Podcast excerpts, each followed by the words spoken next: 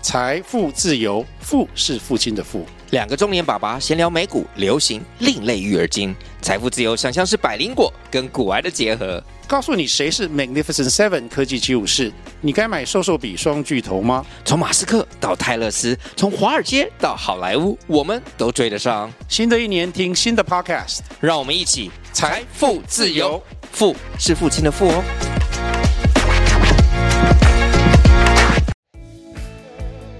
Hello，你现在收听的是不动产法律的专家，我是李明忠律师。在第二季里，我们会讨论不动产的投资议题，包含包租代管、海外投资、隔套出租、土地开发等不动产投资活动。我将会邀请资深的不动产业者，加上我丰富的实战经验，解答你会遇到的所有问题。现在就让我们来收听不动产法律的专家。一般人听到建商呢，第一个反应一定就是觉得说，哇，建商一定赚很多钱哦，建商就是有钱，或者是说，嗯，建商都是很无良黑心啊，不然怎么赚那么多钱？那到底是真的吗？那建商其实到底多会赚？可是老实说哈、台湾建商倒闭跑路的也不小，那好像这是一个风险不小，那但是大家都觉得说蛮神秘的行业，而且进入门槛好像你们有个几千万、上亿的身家，真的是没办法当建商。但是建商也不是都是富二代嘛，一定就是说这个也有白手起家、自己努力拼成建商的。那建商到底是怎么炼成的呢？我们今天很难得的去请到盛隆开发建设股份有限公司的董事长林延峰林董事长来到我们节目现场。来，林董事长，我们来跟听众朋友问个好。啊，大家好，其实林董事长是这个白手起家哦，也经营了一间很不错的建设公司，所以我们就想要请问林董事长，就是说您是什么样的契机去接触这个不动产行业啊？董事长，你是富二代吗？ 啊，没有，我是白手起家。你白手起对家 对对，OK？对那你是怎么样契机开始接触这个不动产行业？其实我在做反水哈，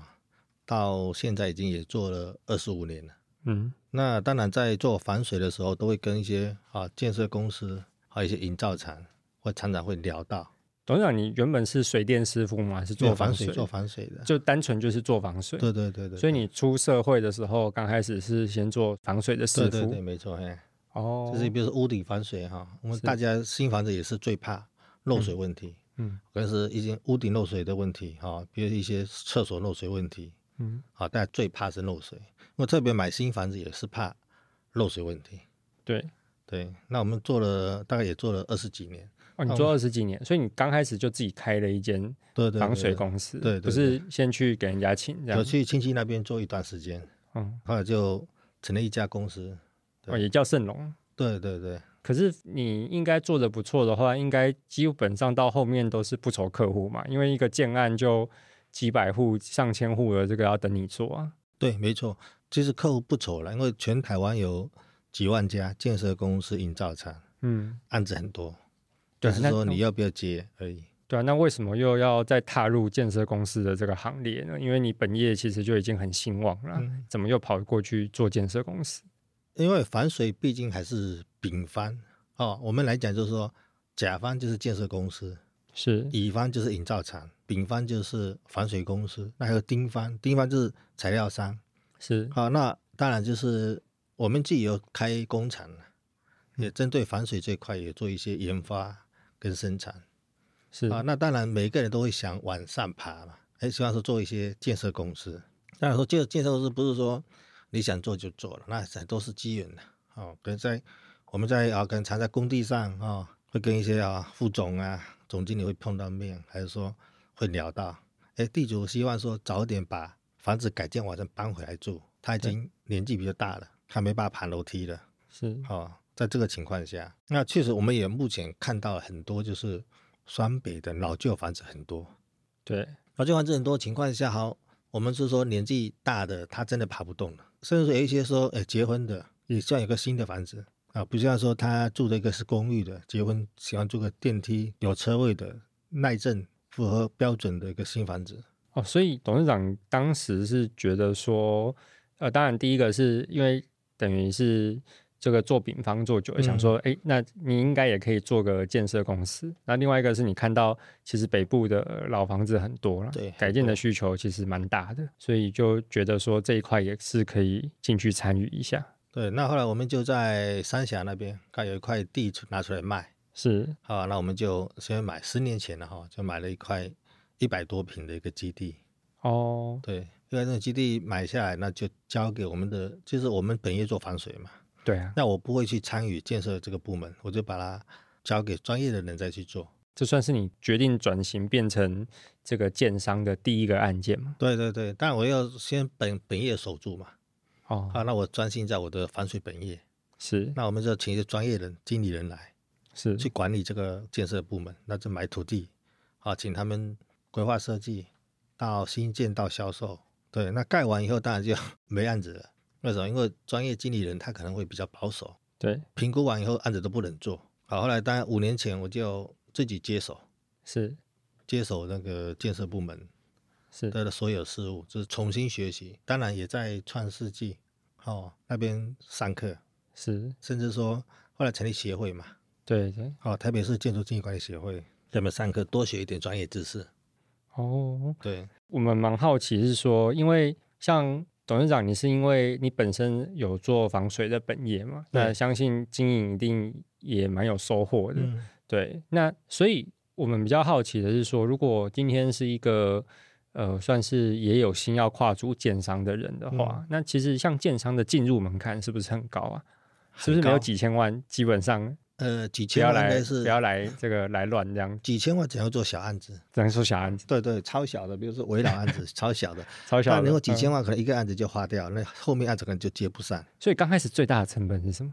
最谈土地取得，就是买土地的这个费用。对。那如果说你不买土地，现在很多围绕案子跟地主合建，是那你从面开发的，你可能要成立办公室，是请一些人帮你是啊。当然说你要先学会你的专业，一般人才都会想去大公司，哦，不会是想来小公司。不会想要那种一案的这样子。对对对对对对，那你这个时候就是去学专业的知识。我们讲到说，专业知识跟我们学校一样，毕业以后就可以当主任、当技师吗？还是是哎当老师吗？不可能，对，不我们可学能的都基本功夫。嗯那学基本还是开实战经验对啊，这个时候就是要冒很大风险了，对就是说规划设计上的错误，比如甚至说啊，你的评效没有达到啊，做到满，你这损失很惨重。是甚至说你的规划大平数或小平数也会销售上也会那个，要看区域性。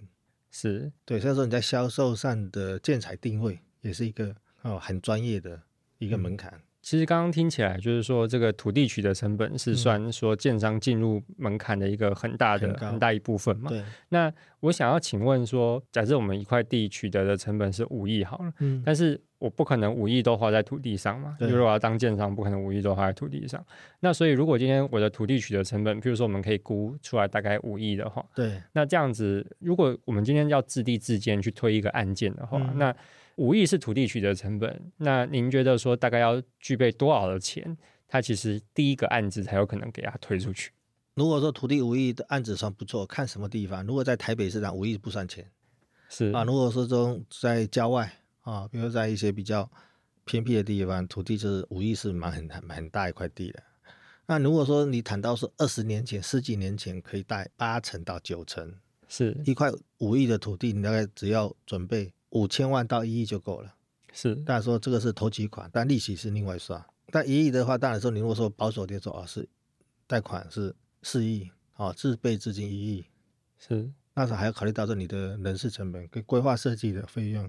还有一些你的营造费用。对啊，这样子大概多少？如果譬如说假设土地五亿的话，如果整个零零总总这样加起来，我今天要成为大概推一个案子保守要八亿，八亿，对，哦八亿几百。那如果说你贷款完，可能就是土地五亿的话，可能你就准备个五亿就够了，是是那就差不多一个案子那那么大。那五亿的话，台北市当然是小，那比如在比如说什么一些新屋啦，是啊，以前的桃园啊，它会比较便宜。是，那偏僻的地方当然有个缺点，就是如果房子卖不掉的时候呢，对，经济下滑的时候它就卖不掉。那我好奇的是说，譬如说像我们刚刚讲，假设今天是总销量，因为我们一般就是盖好那个嗯单位的总销量。那因为其实大家对于我不是说贵公司哈，我是说，譬如说像董事长，您了解到像建商这个行业的，大概嗯同业啦，在讲同业，就是平均来讲，它可能譬如说一个总销十亿的案件啊，它平均来讲的话，因为我们都会觉得很好奇，说，哎，其实有的时候在路上看到一个新的建案啊，它点灯率也真的蛮低的，嗯，对，那就觉得说他卖没几户啊，那为什么这个建商他都觉得说，哎，他可以不用急着卖这样子？所以我们就很好奇说，所以建商的利润率是不是很高啊？就是以建设行业来讲，譬如说总销十亿的这个案件的话，通常建商大概是卖到几亿才会回本这样子。刚补充一下，说刚刚那个就是说以前事情，那现在的话，其实打房的问题，嗯现在的贷款很低，比如说你的贷款只贷一半，五亿的案子，它整个贷给你贷个就贷的2亿五层数很低这样子。啊，甚至要给你贷两亿五，还甚至贷两亿，等是到你开工，他再给你贷到五千万，补给这两亿五，只贷一半而已。对，你刚讲是说，如果说总销十亿的案子，我们常在听一些前辈哈讲说，如果没有三十趴，他不做。嗯啊，你说利润率三十趴啊这样，啊现在只剩下十趴了。十趴的意思等于卖九成建商才会回本、欸。对，嗯，现在很多都剩下十趴。是是，像不要某一些很大型的建设公司哈，比如总销一年都创卖几百亿，他说现在只剩下十趴利润。嗯嗯，哦，那现在确实建设公司也不好做。是。那十趴，当然有可能是好一点，可以赚个十五趴。对哦，最好最好，我目前听到说二十趴就算不错了，是目很前高了。目对前对来对讲一般我都听到只赚十趴而已。哦，了解。建设公司属于加工业，加工业对，加工业就是说你加工完成的，就是赚不到，好像是土地的增值。比如说，如果说你在二十年前买的土地，对啊，一平买的是一百万，可能现在已经涨到两百万了，甚至对三百万，他赚的是价差，土地的价差。是对，就是说，我现在某一些大型的建设公司，他们手上土地很多，他都很早很早以前就买下来了。是，可能啊，比如淡水那边一平土地，当时从化时候一平可能是卖个一两万块，好、几千块买的，那现在到了可以做从化完了变几十万，他赚的是土地价差，而不是赚的是建筑加工的利润。哦，反而赚的大块的是在哪里？这样对土地的增值。基本上目前你看听看到了很多一些围绕案哦，现在政府打房很严重，这是什么平均地权法再出来以后，那更惨。为什么？贷款剩下总销贷五十趴，哦，带五十，那总销贷五十趴，好，你刚刚讲过十亿的案子，嗯，我只能够跟银行贷五亿，是那我总销如果是是十亿的案，我只要赚十趴，我的成本是九亿，是，我要准备四亿现金在那边。对，所以很多小建商会遇到很大很大一个挑战。好，撑得过的就撑过，撑不过可能他真的是撑不过就烂尾楼，就可对，能甚至是有现被在人盘下来。银行可能找一些建设公司，所以说银行现在也是很保守。如果说我贷你五亿而已啊，前面先花个两亿以后我才让你动用，银行也是很保守，就说哎你你已经花两亿了，那就算是你有问题啊，你两亿被扣掉了，它还是可以盖起来。哦，对，所以银行这针对这块也是慢慢慢慢缩紧银根的，对，对他不敢乱贷。是哎，所以说现在很多建设公司在那个自有资金上遇到很大的一个挑战。是。那董事长，你觉得说，因为开建设公司一定要有钱啊？从刚刚听起来，要有钱是非常重要的，一定对要有钱。那但是除了有钱之外，假设就是我们的资金算充足，譬如说嗯股东这些都愿意出钱，嗯，那除了钱之外，开建设公司其实哪一项核心能力或是资源，你觉得其实是除了钱以外来讲，算是最重要的呢？呃，很多建设公司它只是有钱投资，到最后都把钱都花光了，嗯，还亏很大。就算不管是土地取得、买卖，或者是合建谈成以后，你的规划设计不好了，可能房子卖不掉。对，甚至说你的院的建材院不好，房子也卖不掉。是所以说你的营造厂找的不对的营造啊，找的管理人员不对的时候，案子会出状况。是那如果买销售上，如果现现在遇到现在今年这种打房，可能销售很低迷情况下，那就会出状况。所以说哦，专业度来讲说，它是环环相扣，还有是财务的问题，比如说你的税税务的问题，嗯，像特别都跟的税务问题更复杂。是哦，是它是环环相扣，从规划设计到营造啊、到新建到销售啊，到交屋都是很专业的。是都很专业、很专业的，都有专业人。像你看建设公司，你看你看到他一年没有推什么案子，可是一年推一案，他公司养的是五六十个人，对，甚至说有七八十个人。为什么？他找专业人才在那边去把关，各个部门去把关。哦，那如果其中一个部门出状况，可能就血本无归。哦，因为对整个后面就销售出状况的话，对也也麻烦这样。，对，从规划设计到引进到销售，交互都要很小心。业界譬如说像销售的部分，可能有一些就找代销嘛。可是现在是不是说，譬如说有一些比较有规模的代销公司，它是不是不会接太小建商的的案件呢对，正常，因为它管理费比较高。是第一点，他第二点说，他的能力放在小案子，他不划算。哦，所以等于小建商真的要自立自强，因为你想要业界找专门在做这个的，你可能就没有利润这样。小建商去找小型的代销公司，是它公司规模比较小的哦，它小公司规模比较小，它的成本比较低，甚至说有一些是从大的代销公司，还不是副总或者说经理他自己出来创业的，他的经验很丰富了啊、哦，他就可以说他成本很低，他是就是开个办公室，然后一两个人他自己成立公司，是好、那他的经验够，他可以找这些，就是说大型的案子要找大的代销公司，小型的案子也是找小型的代销公司。对，所以说小案子由自己卖也可以，嗯，因为小型本来就没利润了，你再给代销卖的话，你的利润都是被吃掉了。是哎，甚至有你看大型的营造厂也是，大型案子也是找大型的营造厂做，都有分。大型营造厂它没有十亿以上它不接，哦，就有规定说要二十亿、三十以上才才接。听起来建商这个行业算是一个很讲究门当户对的行业，嗯， 对，没错。可是你自己要大，但是你的合作对象也会看你这个 对状况。有一些，比如像你的建筑师，规模不够大，他也不做啊。哦，是那我我手上那么多案子，我那么忙，我可怎么可能帮你设计小案子？是对他来讲，他的 level 也会降低。但是哦，怎么会设计一个小案子，一百多平、几十平？像我们台北也是双北很多那种四五十平、七八十平的一堆，你叫他设计不可能。是所以你跟他关系很好，他帮你设计一下。是对，所以说也是确实是这样子。 啊、那大建商也不会去开发小案子了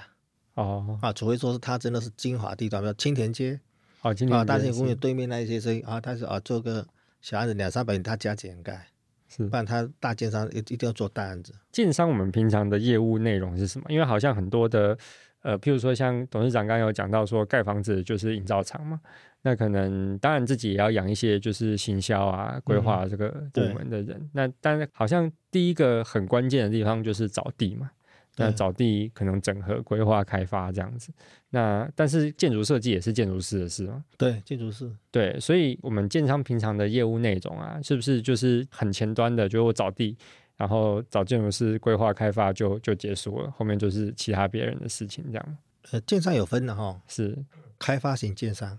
是啊、还是全方位建商？是那我们讲说，建商把它当做是一个大麦或小麦加工成面包卖出去。那如果是那个买的人吃到拉肚子，还会回来告你说你是面包有问题是啊。从我们这个点是说，我从耕地到播种到大麦可以收成，然后再送到加工厂去。是加工成面粉，面粉再到做面包工厂做成面包，然后再去在门市部销售，是啊，再卖给终端客户。建设公司一样，就是从开发开始，你要先取得土地，取得土地的时候，你要去，比如说我们我们最近做的都是做一些围绕都跟比较多，对那我们是一户一户去拜访客户，一户一户去拜访，啊、嗯是那客户拜访以后有取得他信任，是取得他信任以后，他才会签给你。但是签完以后就案子成案了，可以达到八十趴松件了吗？不代表，嗯接下来就开始规划设计了。哦规划是一个你的基地多大，可以设计什么样的案子出来？那个可能单单规划设计就花到半年时间去探讨，是对结构问题啊、地下室问题、公社问题、外观问题、格局问题，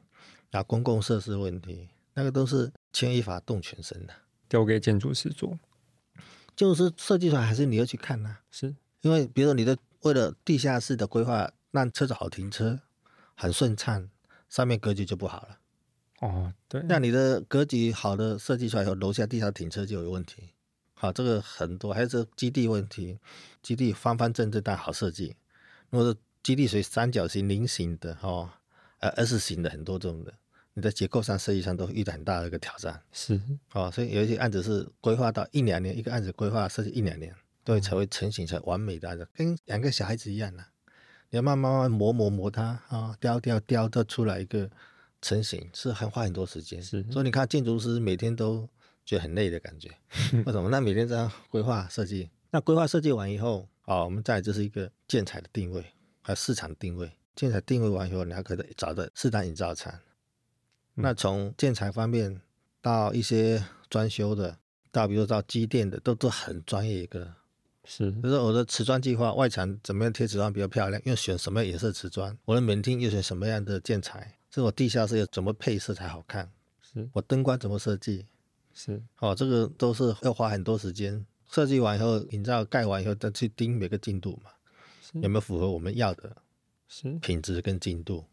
所以说我本业做房子一样，我会不会做到漏水？嗯啊，因为常常健身会很怕说漏水，为什么？如果厕所漏水，我厕所不能用，哈、我要住在饭店，你这厕所给我修半个月修好，我十五天我要住在饭店，你建设公司要付钱给我，是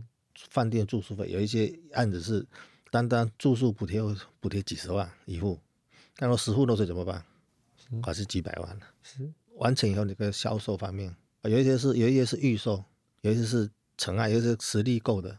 它是完工以后再来卖，因为基本上预售跟完工卖有差，价钱有差啊，预售会比较便宜一些，那完工了以后它可以卖比较贵是啊。很多建商跟我讲，哎呀，我太早卖了，预售可以卖八十万，但完工后都卖到一百一十万，是常有这种事情发生。那是当然是预售会遇到，银行就希望说你有卖到四成以后，我再拨款给你。所以有的建商是为了贷款，跟银行做建筑融资嘛。是比如这个案子是营造要十亿，但是银行可能要跟跟银行贷个七亿，自己准备三亿资金。是那如果说你没有在卖，银行可不贷给你。他说你没卖，会不会未来卖不掉？我觉啊得你一定要有那个在贷款的时候，你可能就要放出去销售预这售样。呃对，说卖了售到四成，他才可以贷给你。是对，会有这种问题，所以很多有一些是说我的案子够多，我预售早点卖一卖，是我至今有一些我就知道说我的未来有多少收入啊，有些案子够多，是，因为我们有时候看到像市面上的建筑公司，有一些也有自己的营造厂，嗯，觉得他可能就自己有养营造厂，或者他自己就成立一个营造的公司。但是有一些可能就是发包外面的，对那是不是说这个？因为之前消费者会有一些迷失，就是说，哎，那我我找建设公司，我一定是找他自己有营造厂的，他觉得他比较会管理，而且他连营造厂都有，感觉施工品质一定比较好，会有这样的一个状况吗？不一定。建设公司会有营造厂，是因为说他可能在规划设计还没好，甚至说还产品定位还没定位，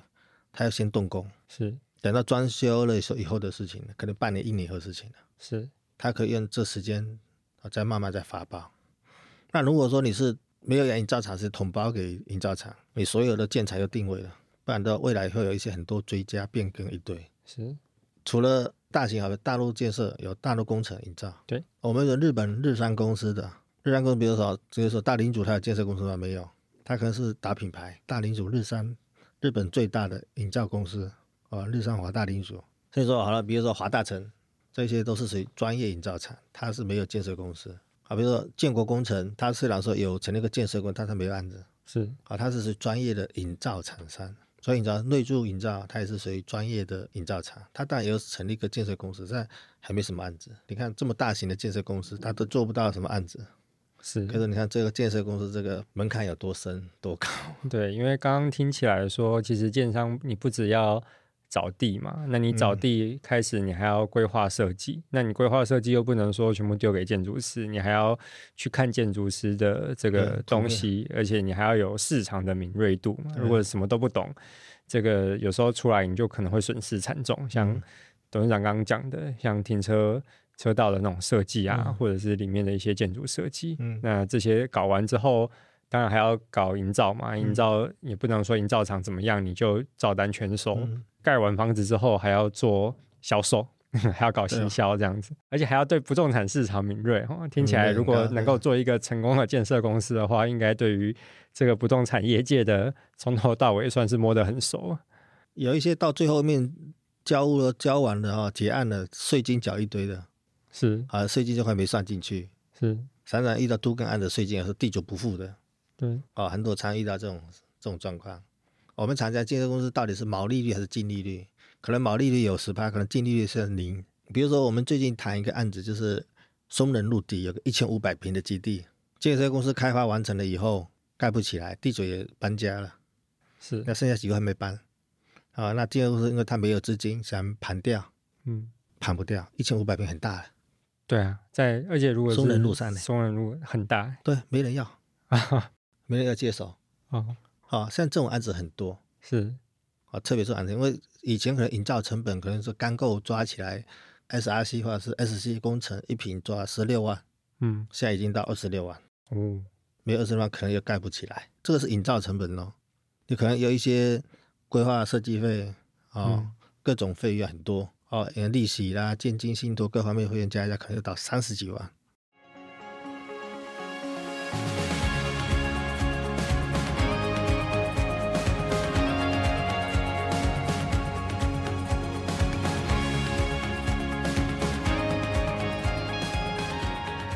您好，我是林岩峰，您现在收听的是不动产法律的专家。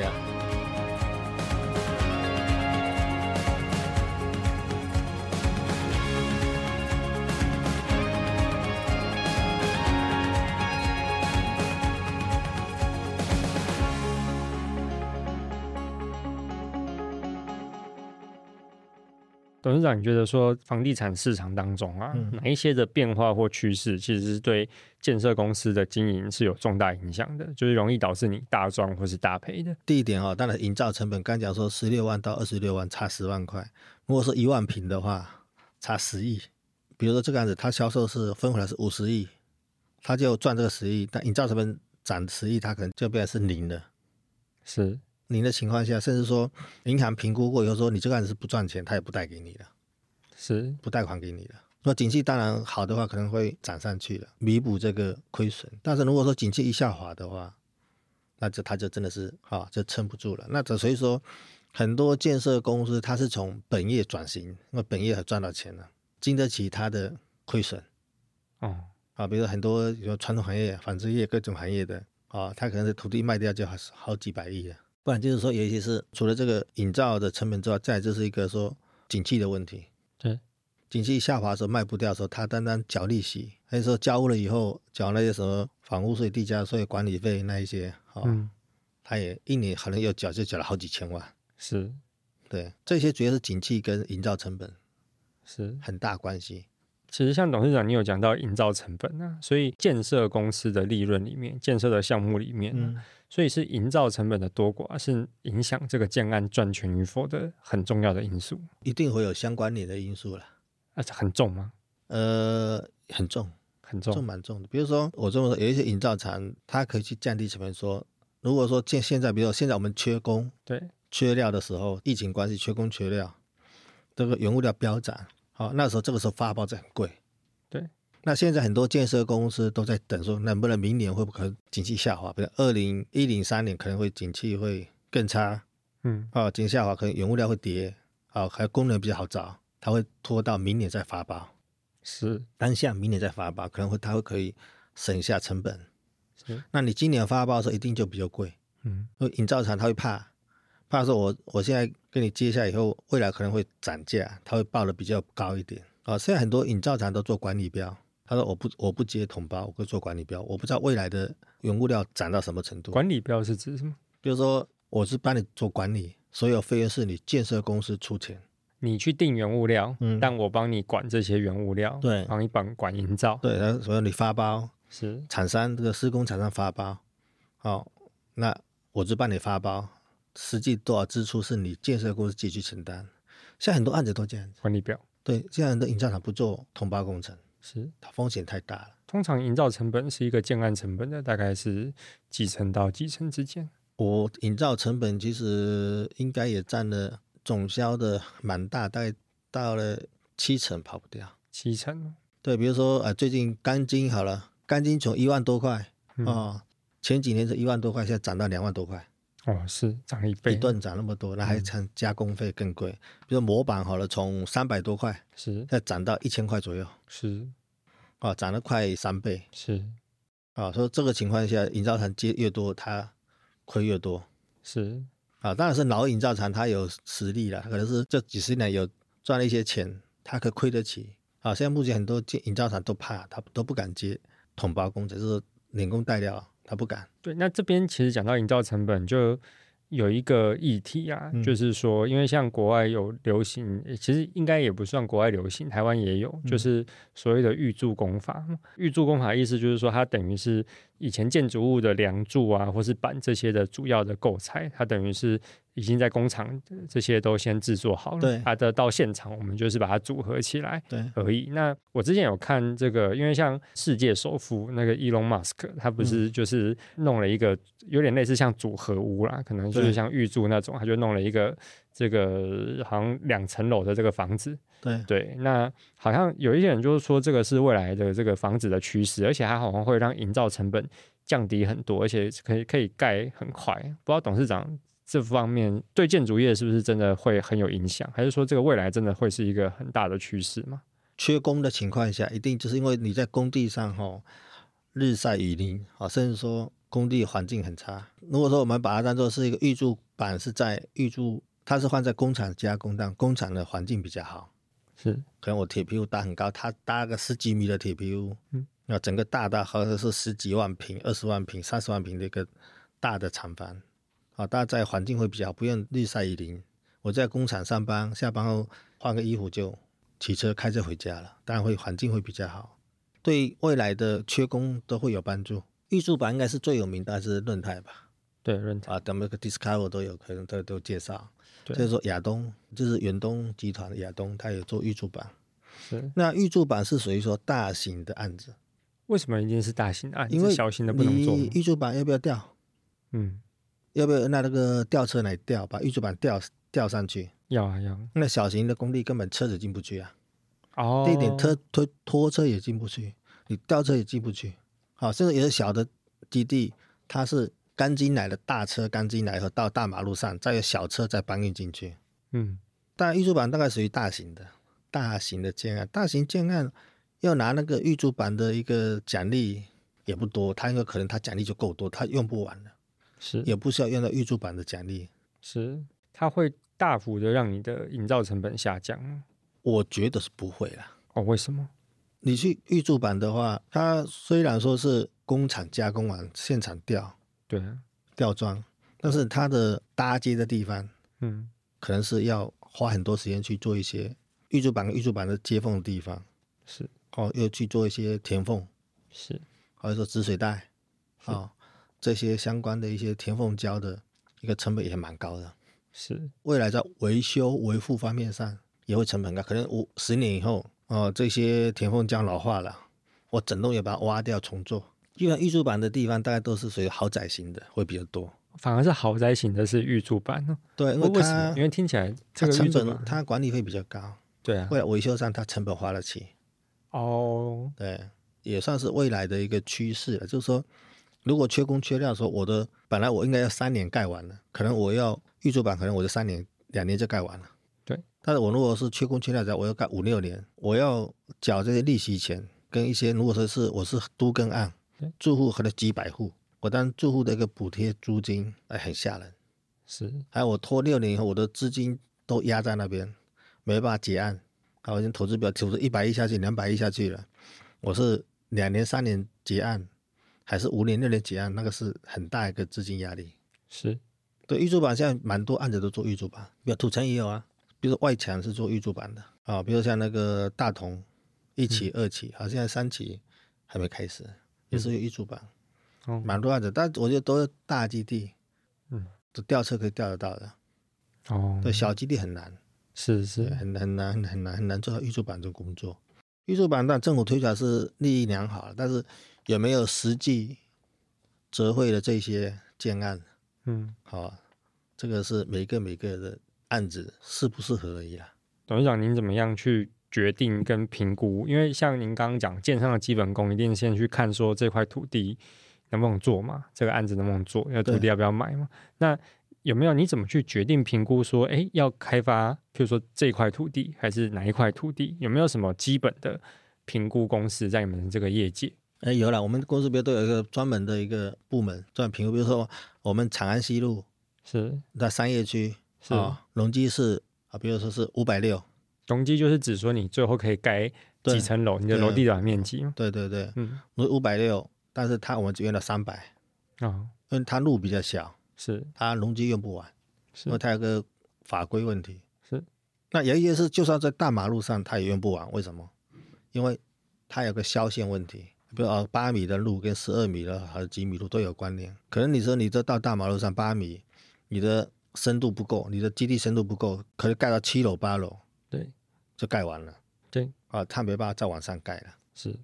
这也就是说要很专业的评估。那如果说你评估错误，比如说哦，容积是有一些台北市容积是八百，算上可能一平，奖励加一加，公社加可能一平盖到十八平或二十平，是比如这样子，甚至说哦二十几平，但是它真正用不到，为什么？基地又够大，又盖高，但是它盖不高，销线有个法规销线消掉了，是它就没办法盖上去了，可以用到三百、四百都用完了，用不到八百、是对，这个很专业，这个评估是决定了你的啊生死，这个是一个很专业、很专业评估。哦，因为这等于是决定，因为建商其实就是卖楼地板面积嘛，你就是对卖平数嘛，对没所以错等于是说你这个刚开始的这个评估，就是决定你这个商品的量有对多少啊对，没错，看可以盖几楼，哦，盖多高，对有没有评估错误？有一些是设计完后跟法规，跟因为法规一直在变，对，那设计也错误的话，你算一算都可以，但是法规又变了。哇，那听起来建筑师的好坏真的是掌握你们建商的生死，对啊，建筑师当然是找一个比较专业的，他有经验丰富的专业建筑师很重要，是对，很重要。他有没有经验？甚至说，台北市跟新北市法规也不一样。那对台北、新北的做去宜兰法规又不一样，桃园又不一样，每个地方的法规都不一样。是那你要真正要了解当地的法规啊，监管那边的法规规定很重要。哦，对，然后做台北人，他做宜兰，他不知道怎么做，不知道怎么规划设计。是当然说他会去查一些相关资料，但他没有经验。刚讲说你学校毕业以后就可以出来就可以了，不会，一定要实战经验很重要。嗯就实战经验是非常非常重要。是当然等于说评估第一关嘛，建设做建设第一关的时候，你要懂得评估，嗯评估案件，是评估错误的时候，可能比如说你这块地就哎，我可以盖一千平，可以卖个，比如说我卖个一百亿，不十亿好了，但是他只要盖到五百平怎么办？嗯卖五亿，你你就你就完蛋了，哦对损失惨 重，所以评估很重要，这第一步了。评哦，估因为是你第一整个财步，务的方案就毁了嘛，对，没错。对不对？有一些是建筑线的问题，是啊，比如说前面刚刚有一条小小的你看不到，它是别人的地，另外这条建筑线，比如说陆地建筑线路的，比如说我们这前面八米的路，甚至说六米和十米的路的前面有一条小小的一撩是别人的地，你没看到，你就是你就买后面那一边，跟路才有个一米的小小一撩你没看到，是别人地你也不知道，没查清楚，你买后面没有建筑线，他不卖你，你也没白盖，没办法盖房子，对那到时候可以开天价，说我要给你卖，是好天价你不要买，对有一些遇到我们有朋友，一些朋友以前在买一块地，他不知道说前面有个小小块六十公分的对啊，很早以前他就后面买卖后面五好几百平买下来了，是前面是别人的建筑线，对他没把没有指不到建筑线，他没把盖。对，所以其实我们有时候在处理土地纠纷的时候啊，像董事长刚刚讲的那个建筑线，因为建筑线它是决定你这个房子能不能盖，嗯然后大概这个基地的部分到哪里对，的一个很重要的一个部分啦、嗯所以有一些，如果你今天是想要做土地买卖的人嗯的话，你的土地能不能够指定建筑线，或者是有没有什么要件才能指定建筑线？这个嗯对如果你觉得很重要的话，你一定要写在契约里面，因为就是对啊太多人他不写在契约里面，但然后这个发现了不能卖之后，才想要找原本的地主这个打官司对，那其实都蛮累的啦。嘿，其实真的都哎蛮累要是解决不了，我就不卖你了，对你不能对强迫我卖给你啊。对，不然你就是可能还要去打一个通行权的诉讼，嗯就是说你地主你要强制给我一条路这样子。嗯但老实讲，因为像刚刚董事长讲的嘛，我们建设有时候其实时机也很重要，嗯景气也很重要。那因为也包含说营建成本啊，还有对整体房市的买气，甚至银行贷款的的利率哈，政府对的政策。但是台湾的司法就是官司一拖两三年，基本上是很基本的事情基。本一审都有两三年了。 有可能，如果比较复杂，要调查一些对证人的话对，这蛮基本的事情。所以，呃，除非真的底够厚啦，不然基本上是经不住这样子在那边拖这样一。个定案下都五六年了吧？ 对啊，如果大案子、比较大的案子、复杂的案子的话，那对董事长，你还会觉得说建商是一个好的行业吗？现在进去的人啊，如果有人想要去未来开建设公司，或有一个建设公司的梦想啊，你觉得这个还是一个算是一个可以投入的行业吗？我觉得在景气再好的时候，也有很多公司倒闭的，嗯，好、很多景气很差，很多公司赚钱的。是我觉得哦是适者生存啊是，很多建商，比如说是他本业做得很好的，他转型做建设公司还是可以做，因为资金雄厚啊。比如说他盖完了不卖也可以放在那边，等到经济回暖的时候再来卖。对，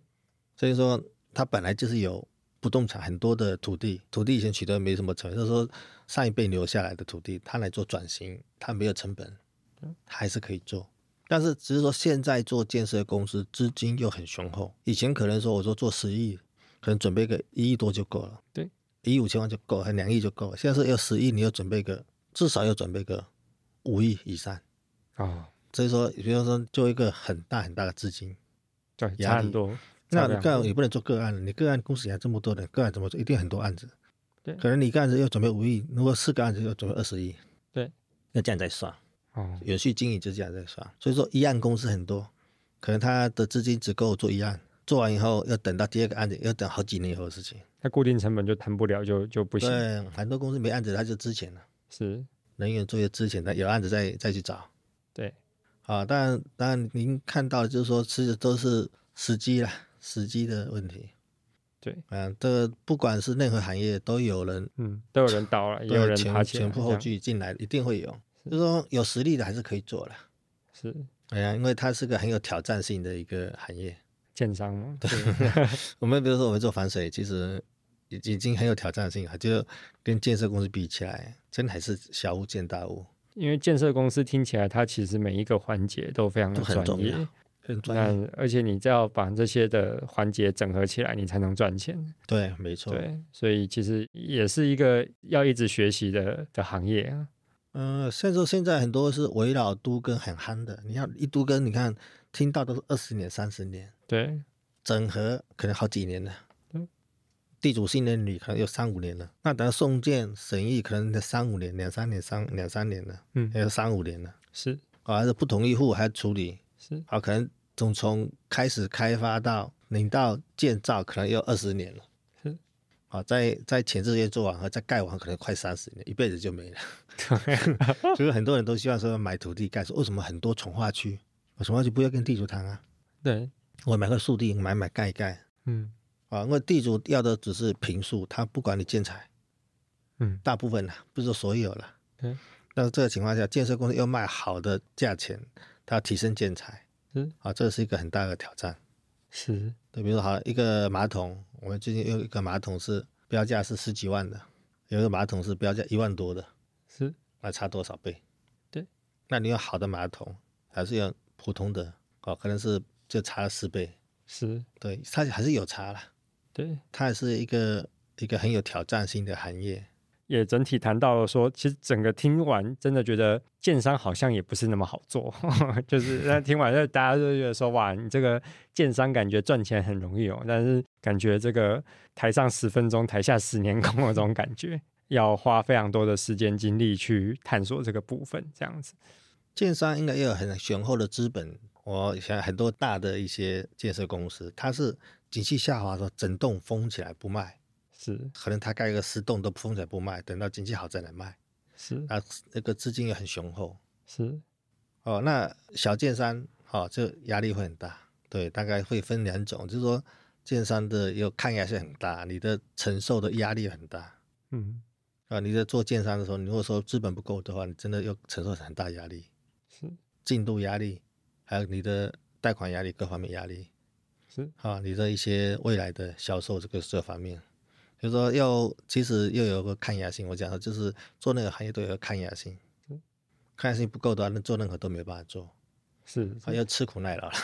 啊是 最基本的功夫了好啊。，那 OK 嗯我们今天感谢林彦峰林董事长来我们这个节目分享。那盛隆开发建设股份有限公司呢，其实它是长期专注在双北的围绕度跟开发案，那尤其是双北金华区的，譬如说在台北市啊，就是中正、大安、信义、南港，对然后在新北市就是我们板桥、中永和还有新店那一带。对，那如果你是在这些地方，你有这个土地，嗯，或者说你有这个呃房地产的这个地主，那你会觉得说，哎，那自己的房子好像也想要来改建，或者是做围绕度跟案的话，嗯那也都可以跟盛隆开发建设股份有限公司吼，让嗯他们来帮你做这个咨询的评估，对对，看看有没有办法一千万变三千万、四千万这样子。啊，对，我们常常就是有很多一些住户留言，比如说 Line 啦，哈，甚至一些 FB 啦、啊 IG 上留言，我们都会帮他们评估是有没有机会改建，他就提供一些门牌，好，我们就跟他做些评估。好，那我们今天关于这个建商的秘辛呢，我们今天就谈到这里。那不动产法律的专家，我们下次见，拜拜。